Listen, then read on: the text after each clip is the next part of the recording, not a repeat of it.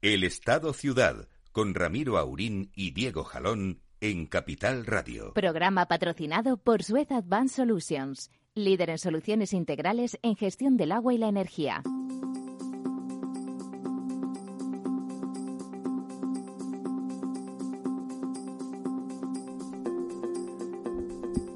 Muy buenos días, amigas y amigos.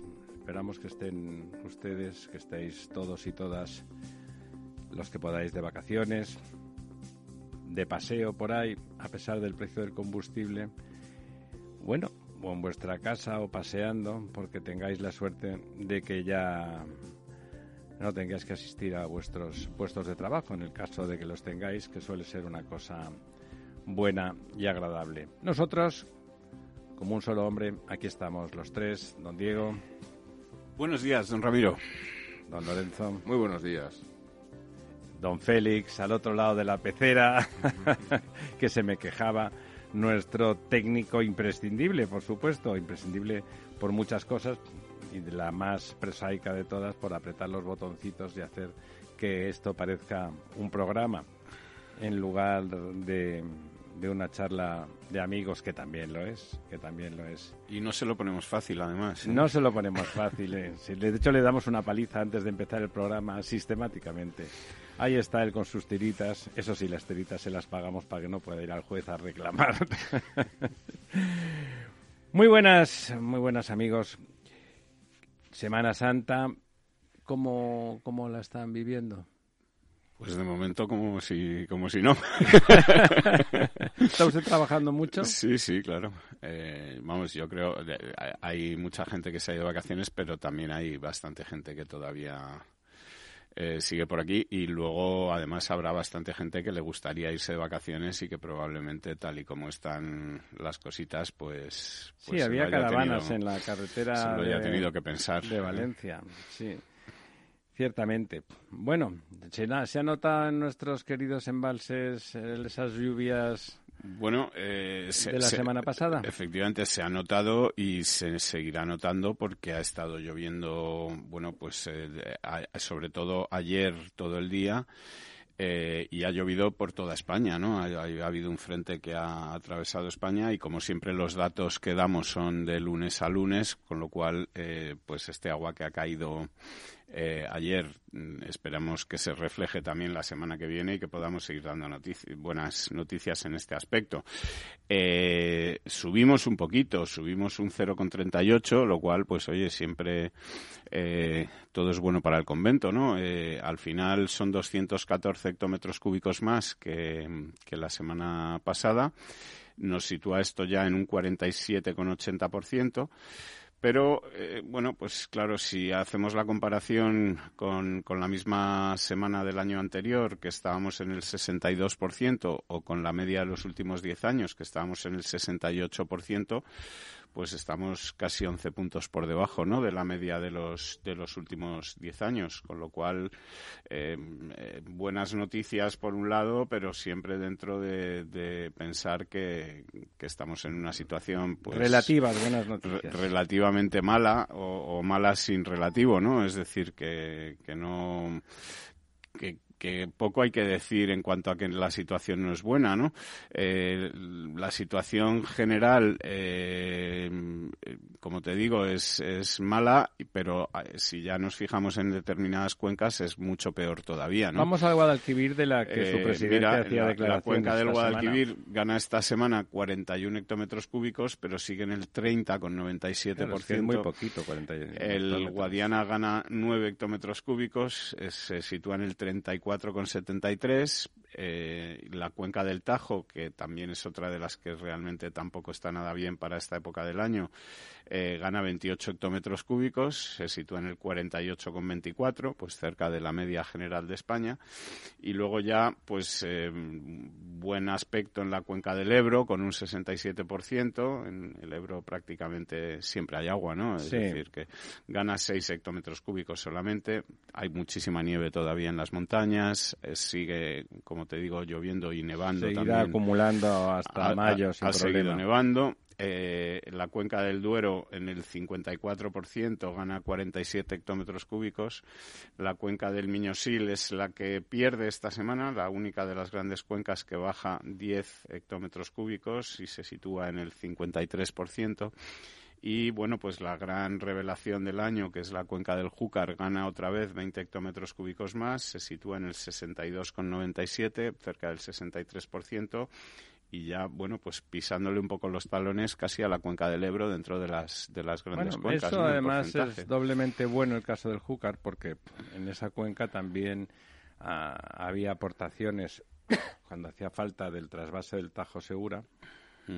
Y evidentemente, estando muy bien la cuenca del Júcar, esas aportaciones pues pueden reducirse y pueden concentrarse más en la región murciana porque la cuenca del Segura, aunque no está particularmente mal para ser ella, digamos, la verdad es que es muy pequeña ¿eh? y su capacidad de embalse es muy muy reducida incluso cuando está llena, ¿no? Bueno, la cuenca del Júcar tiene 2.846 hectómetros cúbicos de capacidad, tiene ahora mismo 1.792 y la otra a la que te referías, la cuenca del Segura, pues también gana 20 hectómetros cúbicos y se sitúa en el 40,79, que para ser la cuenca del Segura... ¿Pero cuántos, pues, ¿cuántos tiene en total la eh, cuenca del Segura? La cuenca del Segura tiene 1.140 y ahora mismo tiene 400 265 hectómetros cúbicos muy envasados, que es un, embalse, mediano, sí.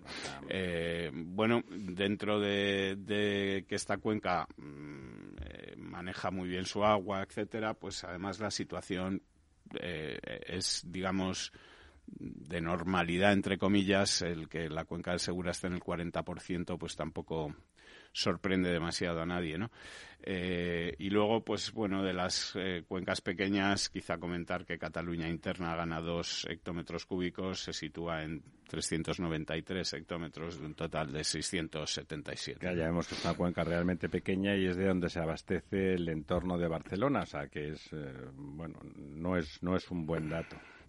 Y lo que sí tenemos un dato muy bueno, como ya lo hemos tenido en semanas anteriores, es en el, en el pantano de San Juan, eh, de grato recuerdo para don Lorenzo. La propiedad particular de don Lorenzo hidráulicamente que, que gana 8 hectómetros cúbicos. Eh, pues bastante, bastante. Eh, se sitúa ya en 102. Hombre, sobre 100 ganar 8, es, es, un 8, es un 8%, ¿no? Eh, se sitúa en 102 de un total de 138 y además en las últimas 24 ya se puede horas, navegar.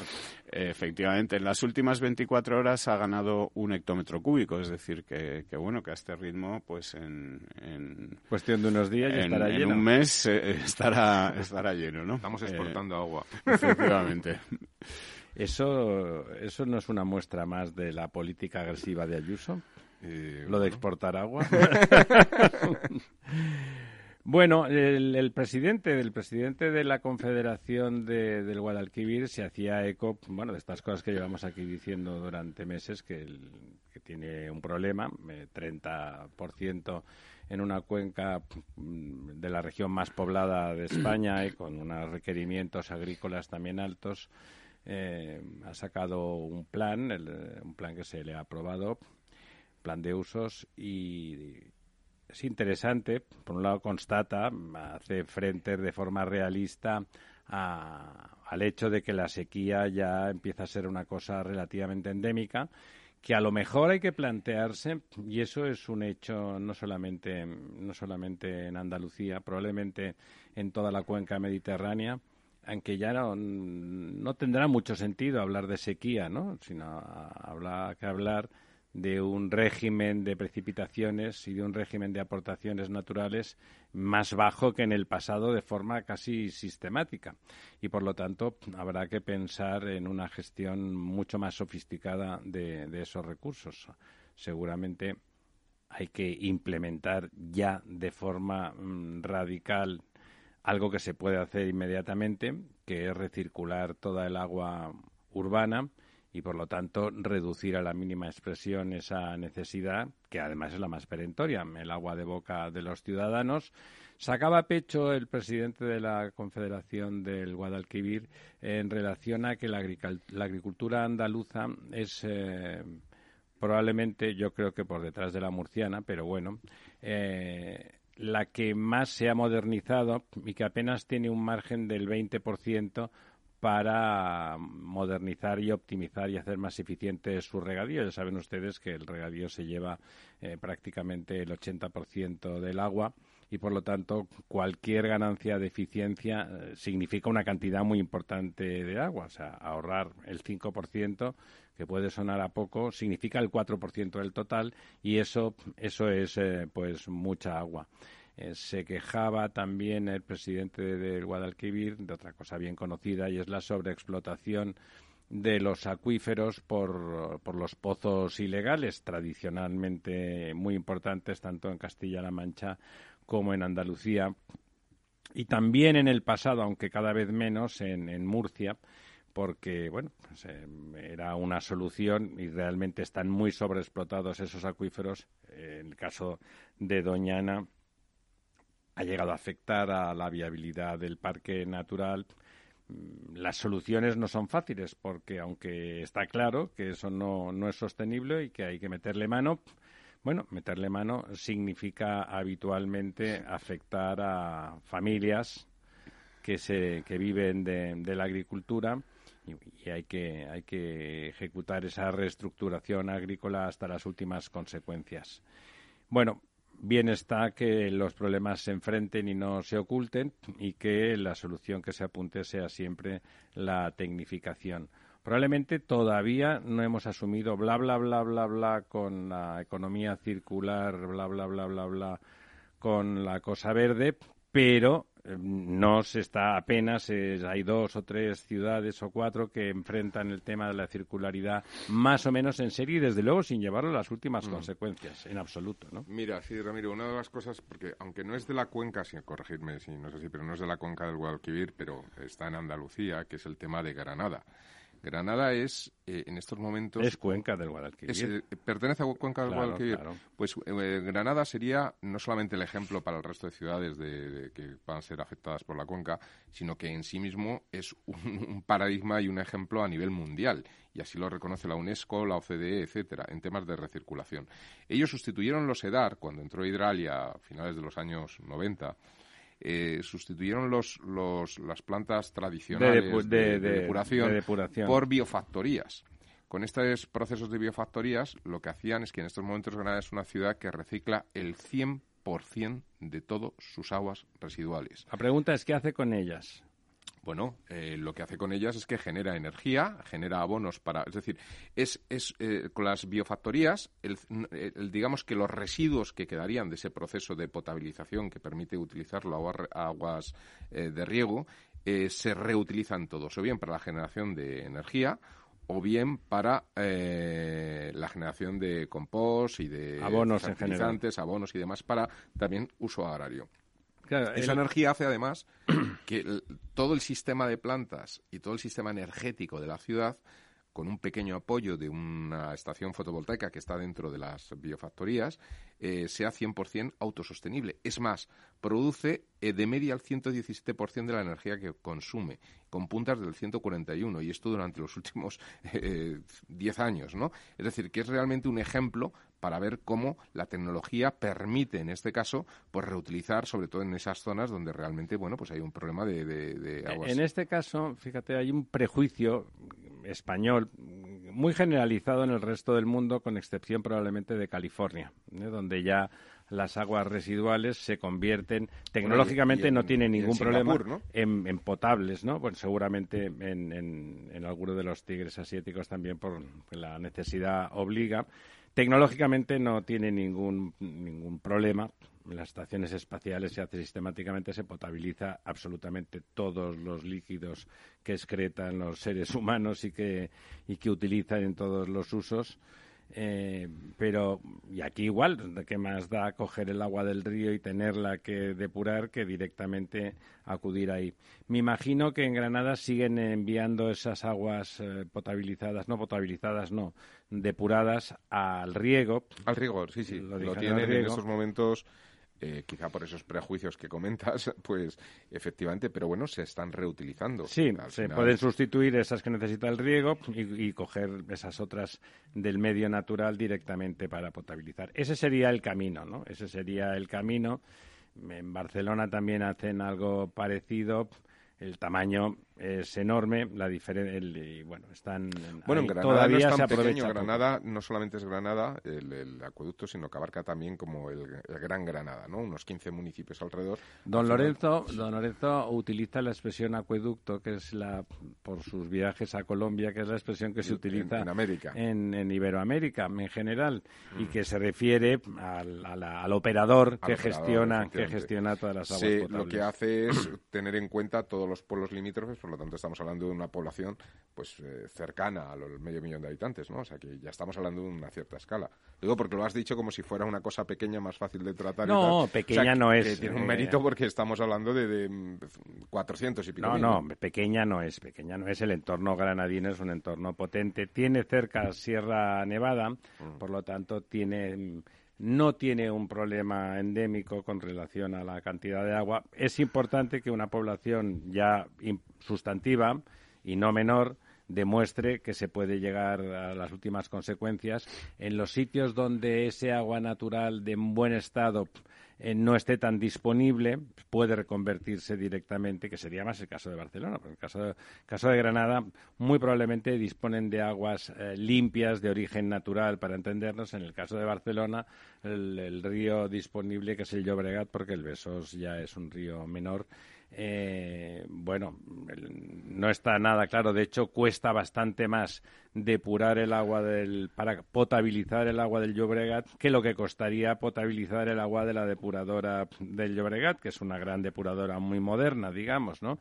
Pero ahí el prejuicio se impone, entonces se, echa el agua eh, depurada aguas arriba del río y se depura en el río. Eso que dicho es importante, o sea, cuesta más tanto no, económicamente como por esfuerzo, etcétera, recursos, ¿no? Sí, sí, no cuesta más el agua económicamente... que, se, capta del... De... No, supongo económicamente y en recursos, quiero decir que no, claro, solamente es dinero, sino que se está empleando... E, evidentemente, cuesta más dinero porque está más sucia el agua del río, a pesar de que ese agua depurada se vierte en un punto aguas arriba, lo cual mm. permite que, que baje caudal por el Llobregat, pues eh, cuesta más dinero porque el agua que baja, que toman, está, más, sucia que la que vierten y por lo tanto tendría más sentido pues no tomarla ¿no? y depurar, y potabilizar hasta las últimas consecuencias mm. el agua de tal. Pero ahí hay un prejuicio y además eh, hay discursos que suenan muy bien. Cargamos el caudal del río. Oiga, si no lo detraigo aguas abajo, el caudal permanece, ¿entienden? No hay un problema,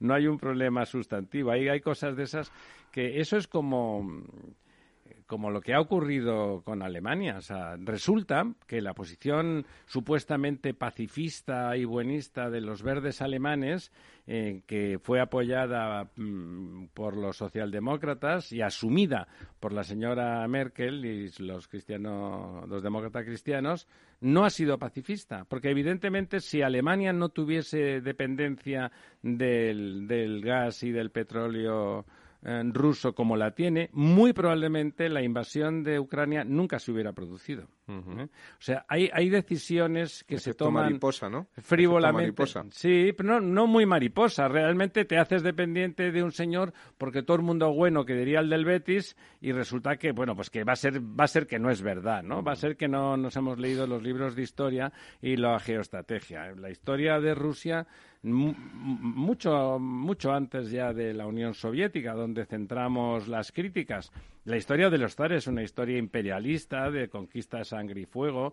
Los, los, los zares famosos, el, Pedro el Grande o Iván el Terrible eran gentes eh, complicadas ¿eh? y, la sensación, la necesidad de imperio era la que tenían, eran unos auténticos sátrapas y tenían a sus poblaciones en Si no fueran imperialistas no tendrían el país más grande de la Tierra, ¿no? Bueno, hay una parte que la verdad es que no ha habido mucha pugna por ella, ¿no? la parte siberiana. Bueno, sí, sí, tuvieron sus pugnas en los siglos XVII y XVI, con los mongoles, con China, es decir, el sur, el sur, la zona fronteriza bueno, dicho eso, eh, esas posiciones aparentemente pacifistas y estupendas y altruistas son simplemente ignorantes y nos han llevado de aquellos polvos estos lodos. Insisto, hay que decirlo. O sea, esa, esa posición que supuestamente pacifista que llevaba a eliminar las nucleares y a cambio eh, sustituir todo eso por gas ruso, pues resulta que ha llevado a que ha permitido, ha dado alas al señor Putin para que se atreva en esa aventura criminal que ha emprendido en Ucrania. ¿no? O sea, hay que decirlo y dejarlo clarito y decirlo en voz alta. Por supuesto que los verdes y los socialdemócratas no pretendían eso ni tenían, por supuesto que no, pero se equivocaron, hacen análisis poco realistas, ¿no? Como los presupuestos esos que tenemos en este país, inventados, todo inventado, que diría José Mota. Y ya no es solo el tema de las nucleares, sino también, por ejemplo, decisiones como que no se puedan explotar yacimientos de gas, eh, petróleo, etcétera, en, países como España, ¿no? Por, por, por un pretendido ecologismo. y seguimos adelante, se acaba de confirmar y reafirmar que seguimos adelante con el cierre de las nucleares.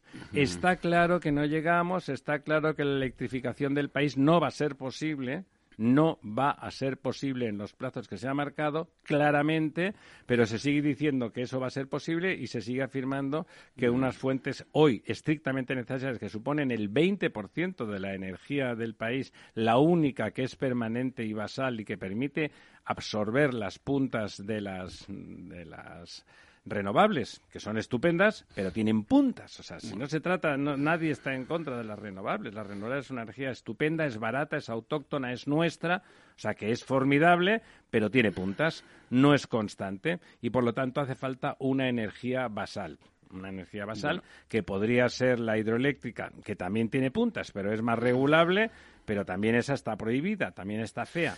Pero también hay, hay, muchos ecologistas que están en contra de las renovables actualmente, ¿eh? es decir, las aspas de los molinos que van a irse a vivir a, no se pueden reciclar, los paneles solares que molestan en los campos, eh, etcétera, todo lo que no es el paisaje, digamos, natural las gacelas y tal como lo hizo Dios eh, no, pues son, no son ecologistas son paisajistas. Bueno, eh, es verdad tiene usted razón. reivindican ese bueno pues ese ecologismo de Ada Colau de la Edad Media no de, de, la Edad Media bueno la Edad, Media, se cazaba a saco para comer ¿eh? o, ni, siquiera no del, del, los llevaremos a África. de la prehistoria no por decirlo de alguna manera no pues pues en eso estamos. Y luego lo que comenta usted, pues de, estas, eh, decir que se va a poder hacer, que no importa, que tal, que cual, es, es lo que tiene gobernar pensando en, los próximos 5, 10, 15 meses hasta las elecciones, ¿no? No pensando en, en qué necesita España o en qué es lo bueno para el país, sino en qué necesito yo para seguir en la Moncloa un rato más. A mí me recuerdan estos los presupuestos que ha presentado el gobierno, completamente irreales sobre esquemas macroeconómicos inventados, eh, que no que cada día van a peor además, en lugar de estabilizarse en su en su falsedad, van cada día a peor. Son es calcado del panorama que, que hizo Zapatero en la segunda legislatura, ¿no? Que provocó que el bueno de Pedro Solves, que era, que no sé, sigue vivo, supongo, un economista solvente, una persona seria, dimitió y no, no quiso continuar como ministro porque se empeñó, se empeñó el señor Zapatero en mantener eh, aquella mentira económica. Bueno, ha llegado el momento, porque nosotros no mentimos económicamente, de irnos a la publicidad y volver en un par de minutos.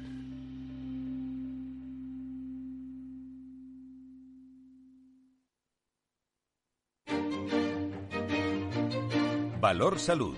Tiempo de salud. Su actualidad, sus personas, sus empresas. Todos los viernes a las 10 de la mañana en Capital Radio, con Francisco García Cabello. Capital Radio Madrid, 103.2. Nueva frecuencia, nuevo sonido. Gráficas Naciones. Más de 50 años de experiencia en el sector de las artes gráficas. Apostamos por la última tecnología tanto en impresión offset como en digital y gran formato. Realizamos todo tipo de impresión. Tarjetas de visita, folletos, libros, vinilos, decoración y montaje de stands. Más información en el 91 629 2145 o en gráficasnaciones.es. Los lunes, de 10 y 5 a 11 de la noche, escucha en Capital Radio Una periodista en zapatillas, el programa que te acerca el deporte y la vida sana, dirigido y presentado por Samantha Chocrón. Información sobre carreras, entrevistas a profesionales de la salud, la solidaridad en el mundo del running, todo esto y mucho más te lo ofrece Samantha Chocrón, una periodista en zapatillas.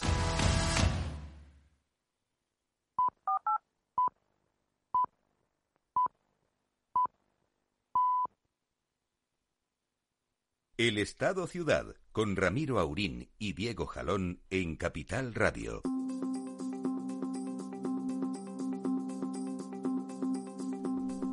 Estábamos aquí en la vuelta y estaba con una de sus obsesiones perfectamente justificada en esta ocasión de don Lorenzo con el coste de las pensiones y que, evidentemente como el pacto de rentas parece que no va a ser posible, pues nada, las pensiones van a significar el 15% del PIB el próximo año, ¿no? Bueno, eh, los estudios que hay es que si efectivamente eh, se mantiene esta esta inflación que estamos teniendo y si, si no se alcanza ningún pacto de rentas, pues eh, se puede consolidar, incluso aumentar respecto a los niveles que tenemos en estos momentos. Y bueno, pues eh, los estudios que hay es que para el año que viene, el año 2023, el gasto en pensiones va a ser de 188.000 millones de euros.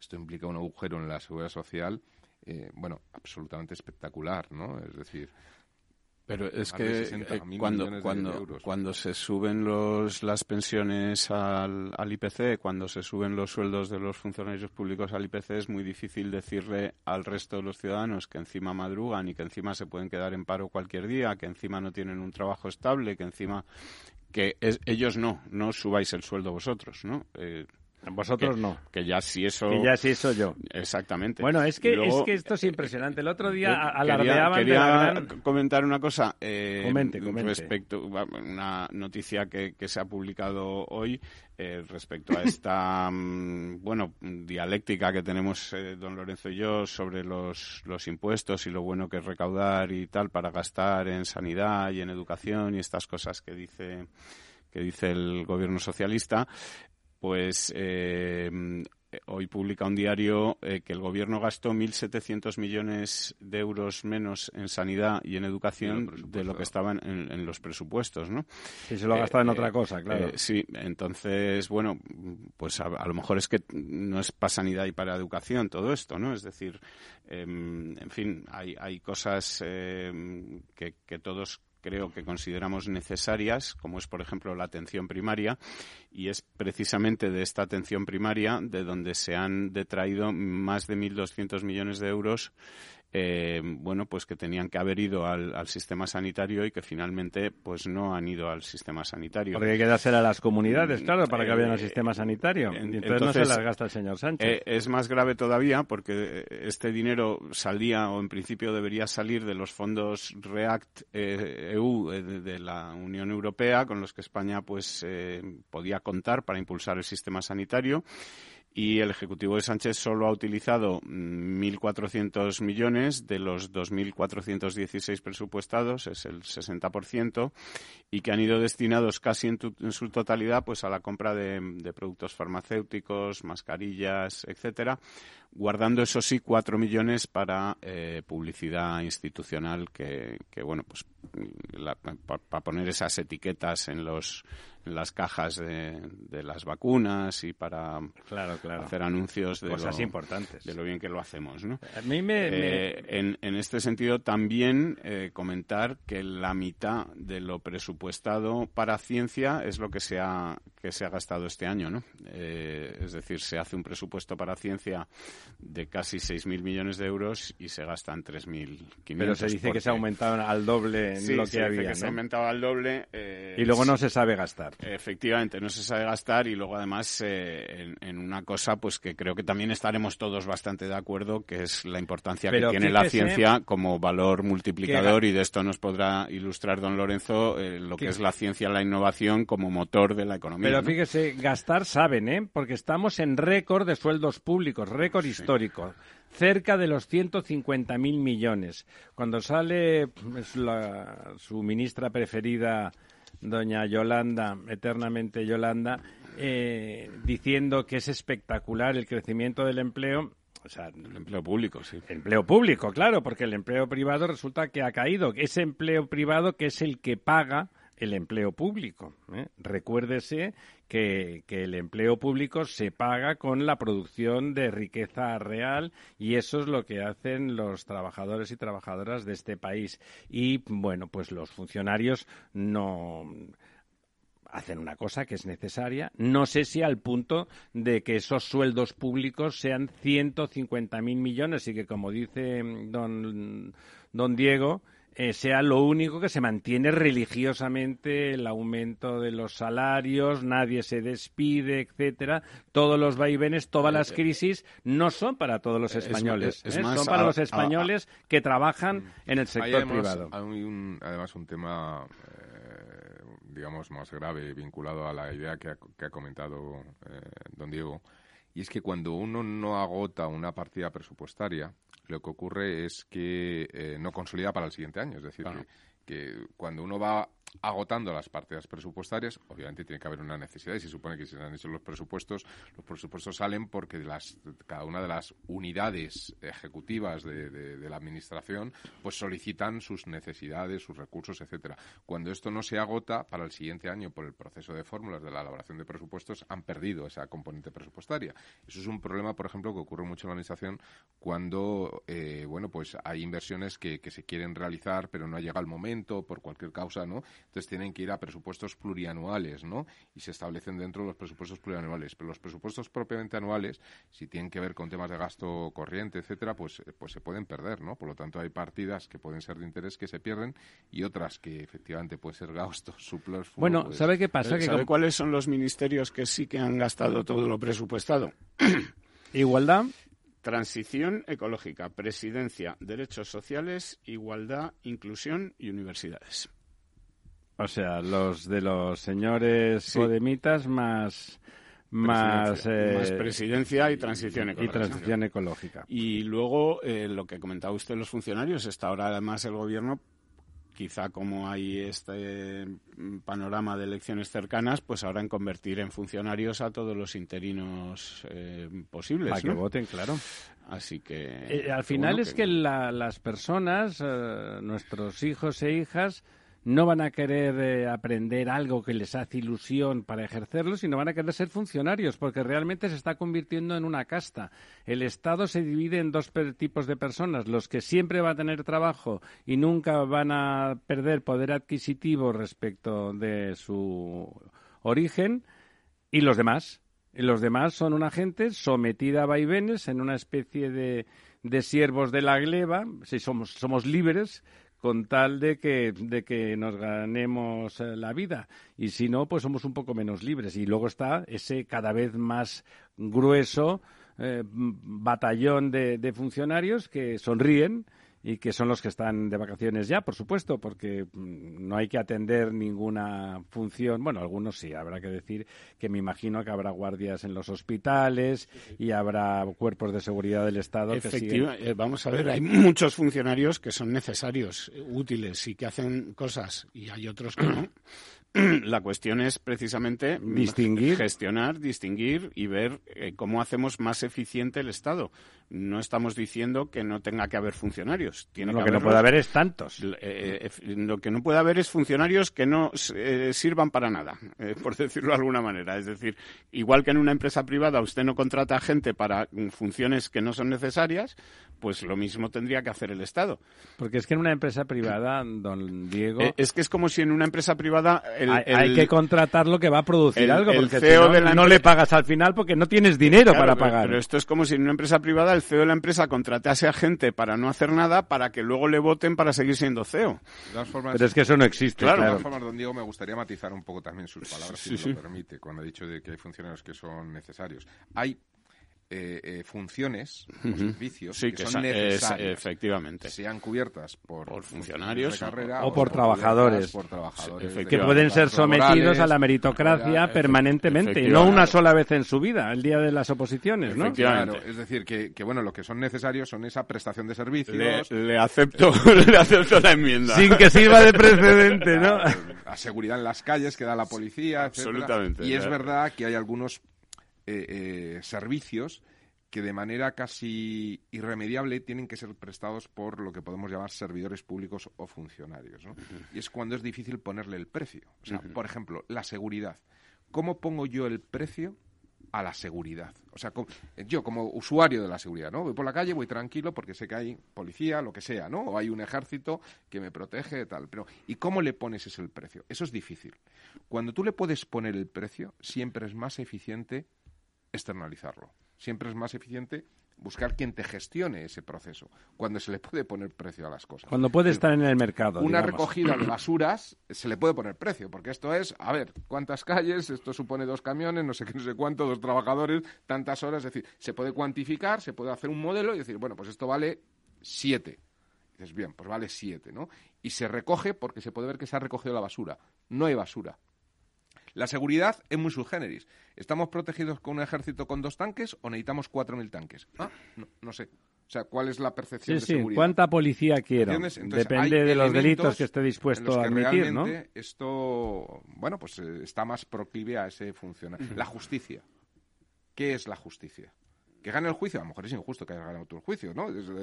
porque lo ha perdido la otra parte, ¿no? Es decir, hay, hay elementos donde el funcionario, entendido como, como servidor público, funcionario, hombre de carrera, con una estabilidad en el puesto incuestionable para no ¿Sabe lo que haber elementos de presión, etcétera, son necesarios. Que aquí en esta mesa a ratos eh, también somos un poco panolis, porque esta discusión que estamos teniendo es el análisis de hasta dónde debe de llegar la función pública, qué debe de cubrirse, como si alguien al otro lado hubiese hecho un plan y que, creyera honestamente que hacen falta más funcionarios para que eso funcione mejor, pero no es verdad. Aquí estos 800.000 puestos de, funcionarios nuevos que se ha inventado el gobierno están inventados estrictamente para decir que crean empleo y para colocar mucha gente, como aquel... Para conseguir 800.000 Claro, y como aquel concejal de Alcira que, que le pillaron diciendo, ahora, ahora cuando cambiemos el hospital vamos a colocar a todos los nuestros. A él lo echaron, pero colocaron a todos los suyos. Crearon no sé cuántos puestos de trabajos nuevos, desde luego no de médicos ni de sanitarios de primer nivel, que esos son profesionales. Es que hace falta título. Que está, hace falta título y además hace falta, hacen falta en los hospitales y tienen un trabajo que no se puede inventar y que no necesitan ser amigos de nadie. O sea, son amigos, tienen sus amigos y su familia, pero no necesitan ir pidiendo favores porque hacen un trabajo valioso y que no y que no se aprende en tres tardes, como decía el señor Sevilla de lo que le iba a enseñar de economía a Zapatero, ¿no? O sea, es que ha habido eh, ha habido una formación de empleo público perversa ¿eh? porque eso es bueno, porque que el tamaño, el tamaño en lo público sí que importa según ellos y contra más grande mejor y contra y contra claro, eso lo tienen que empezar por los servicios públicos, pero si les dejaras pues llegarían hasta los supermercados, ¿no?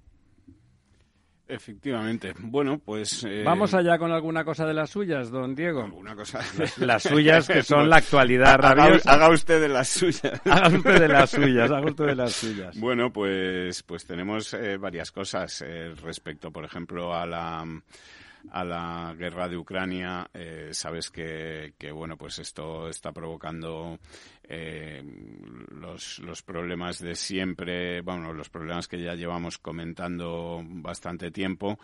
Eh, y, por ejemplo, hablábamos de, de que España eh, no quiere aprovechar esos yacimientos de gas eh, que tiene en, Porque está feo. En Subijana, por ejemplo, en Álava y en, Retortillo, en Salamanca, donde no es que se crea que hay, sino que, hay. hay. está ahí. Es como la película esa que decía, vosotros que creéis en las monjas y que el otro le dice, oye, yo no creo en las monjas, las monjas existen.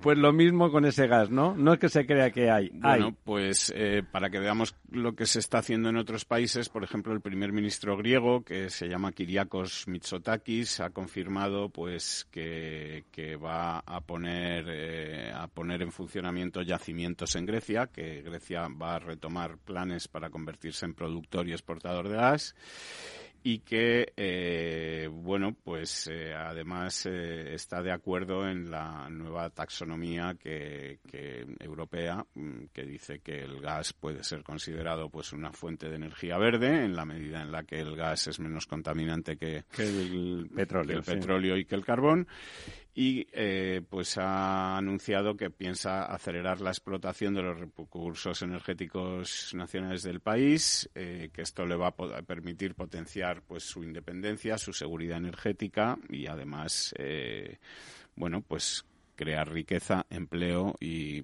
una industria nacional. Eh, aquí ya sabemos, y te comentaba antes con el tema de la guerra de Ucrania, pero tenemos también el, frente abierto de esta especie de guerra que hemos montado con Argelia al reconocer el Sáhara.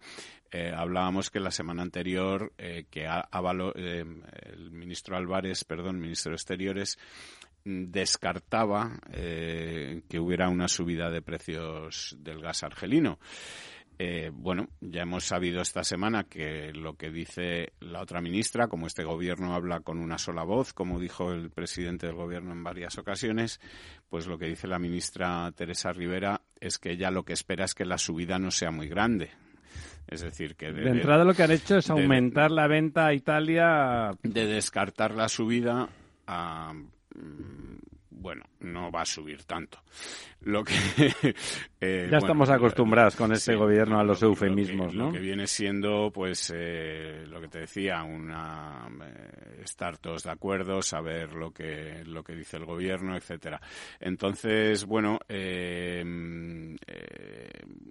lo que sí sabemos, como dice usted, es que Argelia ha anunciado ya que va a triplicar sus exportaciones de gas a, Italia por vía del eh, gasoducto que tienen con Italia y también en, en barcos, etcétera y eh, que considera a Italia un socio preferente, un socio fiable. fiable y un socio con el que bueno pues va a tener eh, buenas relaciones en los próximos años en contra de las que nosotros nos estamos gestionando con esta hábil política exterior en la que primero traemos al señor Gali en un avión de incógnito, luego cambiamos de postura sobre el Sáhara, en fin, eh, lo que se dice, pues una persona o un gobierno con el que no se puede tener eh, las cosas claras y desde luego nadie se fía y en fin eh, recordemos que el gas argelino es una dependencia española eso sí que nosotros del ruso no dependemos pero del argelino pero del argelino sí dependemos y en el mejor momento para mm, ponerse a hacer el tonto con el gas del que dependes pues el gobierno ha elegido este camino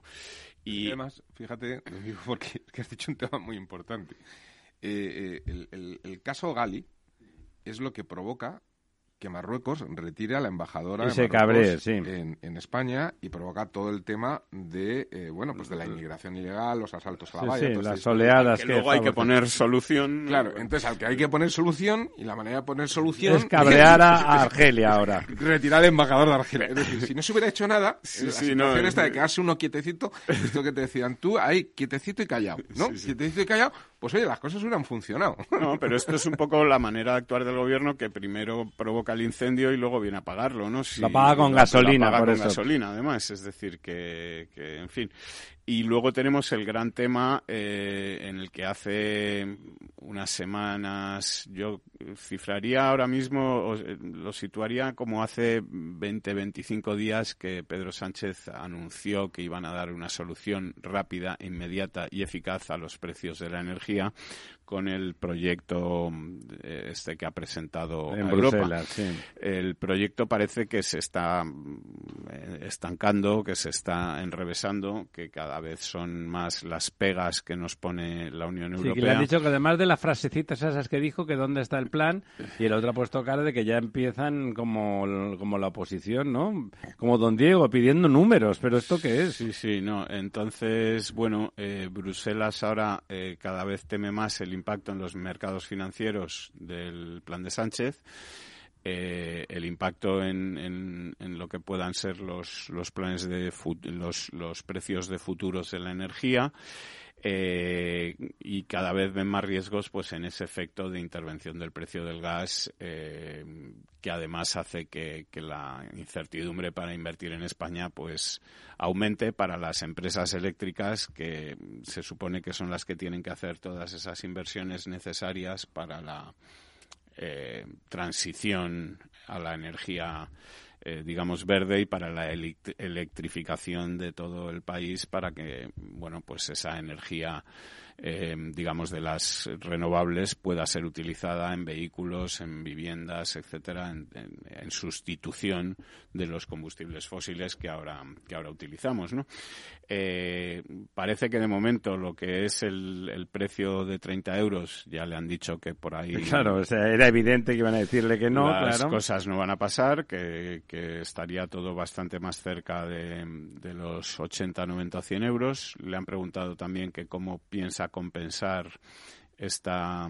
Eh, claro, eh, porque el gas cuesta lo que cuesta. Efectivamente, y luego hay además eh, una seria preocupación en torno a lo que son los contratos de los grandes consumidores que tienen las eléctricas en España, es decir, los contratos que Iberdrola, Naturgy, Endesa, etcétera, hacen pues con grandes empresas, con grandes eh, industrias, con y que son contratos de larga duración. Son contratos de larga duración, pero que si el gobierno cambia las condiciones, las eléctricas ya están diciendo que no podrán respetar esos contratos eh, si el gobierno interviene, digamos, los precios de la energía y que habrá que renegociarlos y como en el caso del gas argelino no va a ser precisamente a la baja, ¿no? Serán seguramente un, pequeño, un pequeño matiz, eh, don Diego, para que lo entiendan los, los oyentes, que es importante. Cuando los precios están en precios de mercado, una empresa de estas grandes que has dicho, ¿no? DS, Iberdrola, etcétera, ¿no? Eh, ofrecen a estas eh, grandes industrias precios cerrados por un año o por dos años, es decir, en X plazos, ellos lo que hacen para poder fijar esos precios es cubrirse en los mercados internacionales de derivados para cubrir la posición, digamos, ¿no? Es decir, que si, por ejemplo, estas empresas cerraron un contrato de la luz del kilovatio a 15 céntimos a una cementera, por poner un ejemplo, ¿no?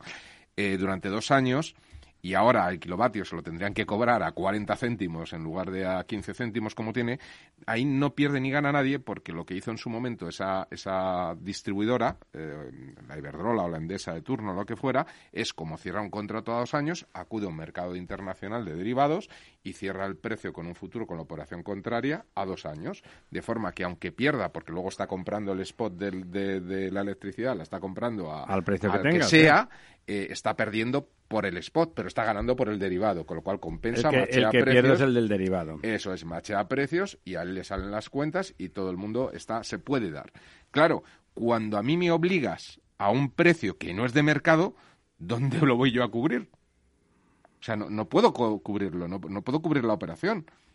Esto es uno de los problemas que hay, ¿no? Es decir, es que yo, yo, esto no puedo, o sea, ¿cómo, lo hago? Porque yo al final tengo no existen coberturas para esas operaciones. No existen porque no es, no es un precio que de alguna forma el mercado lo descuente y esté dando precios permanentemente, es un precio intervenido. Entonces no hay cobertura.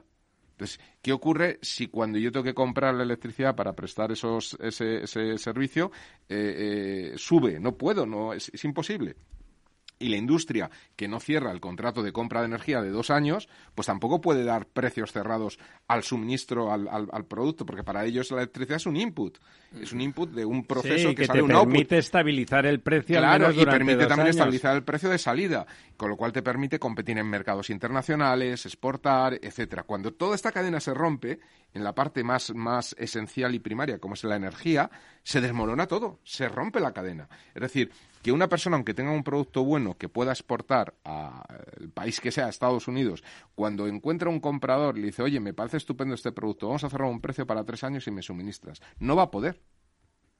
Y por lo tanto, va a perder la oportunidad. Es decir, que esto tiene unas connotaciones gravísimas. Todo lo que sea intervenir bueno, es lo que tiene no tener ni idea de más allá de las frasecitas, ¿eh? de las frasecitas este está ganando mucho o este está ganando poco. O sea, se puede entender ayudas públicas que subvencionen situaciones temporales, pero sin tocar nunca la el de precios. Es decir, si, si lo que hace falta es subvencionar al, consumidor o al usuario de esa industria o lo que sea para compensar esos, esos costes energéticos, pues se podría plantear eso es lo que digo yo que son medidas de política económica, que también los gastos públicos y los ingresos públicos permiten estas gestiones, que es insostenible a largo plazo, pero a corto plazo, si es una situación que se estima en tres, cuatro meses, pues se podría plantear, pero sin tocar los mercados. Esto, esto, esto es muy importante, porque uno no puede pasar una economía planificada él solo de manera aislada cuando se mueve en un entorno de mercados. Bueno, y oye, si queréis por acabar y para que veamos que en todos lados cuecen un poco habas, que no somos los únicos que sufrimos gobiernos absurdos. los únicos pringados. Eh, pues eh, esta semana hemos tenido noticias de Andrés Manuel López Obrador, bueno. el presidente mexicano, al que todavía le quedan un par de años. Eh, al que le quedan un par de años a los pobres mexicanos aguantándolo. Aguantándole, Se ha dicho Manuel Andrés y no Andrés An Manuel. Andrés Manuel AMLO. Andrés Manuel López Obrador. Le has cambiado, le has puesto malo. claro, claro. Eh, pues, eh, que es mucho más adecuado. Comentar que ha conseguido sacar por la mínima eh, esa reforma de. de Para la seguir ley, él ahí, ¿no? De la ley de la industria eléctrica. No, él, Ah. él ha conseguido sacar por la mínima una especie de referéndum eh, que se ha montado para, para ratificarse como que sigue teniendo la confianza, en el que han votado, por cierto, un 17% Sí, de los sí, mexicanos, en fin. Pero bueno, él no va a poder ser, eh, es decir, en México la duración de los mandatos años, ¿no? eh, es inelegible y no puede volver a, a ser elegido. O sea que eso en principio tendría que cambiar la Constitución mexicana y además es uno de los grandes principios, digamos, que los mexicanos tienen muy arraigados de que Tienen a gala. los sí. presidentes no Que pueden robar, pero seis años solo. no repiten exactamente, ¿no? Y sobre todo en el último, que suele ser el, el que dice en el año de Hidalgo, que Hasta es eh, no sé qué, el que deje algo, ¿no? Eh, entonces, bueno, eh, lo que comentaba es que ha conseguido que el- la Corte Suprema mexicana no declare inconstitucional el- sus modificaciones en la ley eh, de energía. La ley de energía hasta ahora daba prioridad a que las empresas, las primeras en subir la electricidad a la red, fueran las empresas, eh, digamos, que producen energía más barata, que eran en su mayoría renovables en, en manos del sector privado, y a partir de ahora serán las empresas estatales las primeras que suban la energía a la red, que son empresas, eh, bueno, en su mayoría eh, o en su totalidad, que consiguen o que generan energía a partir de, de derivados petróleo, del petróleo, claro. petróleo y derivados. Y más cara petróleo, que ¿no? las renovables. Más claro. cara, más contaminante, etcétera. Eh, Qué, a- qué a- ecologista tan, Sí, ¿no? Y qué a- social, ¿no? Muy social, muy... más muy- contaminante y más caro, es muy- maravilloso. Muy progresista, etcétera. Bueno, es revolucionario él. Eh, Revolucionarios somos, pero el tiempo llega hasta donde llega. Amigas, amigos, pásenlo bien este el resto de la semana, que más o menos fiesta para muchos, no para todos, pero sí para muchos. Don Diego, don Lorenzo, don Félix, ustedes que lo vean y disfrútenlo.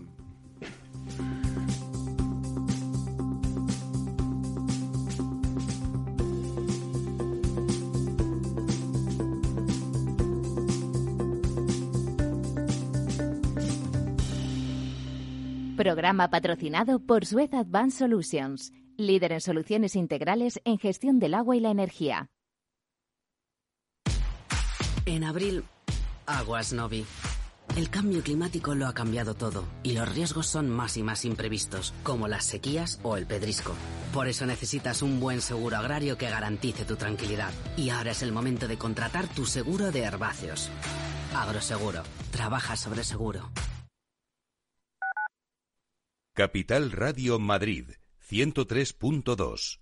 Nueva frecuencia, nuevo sonido.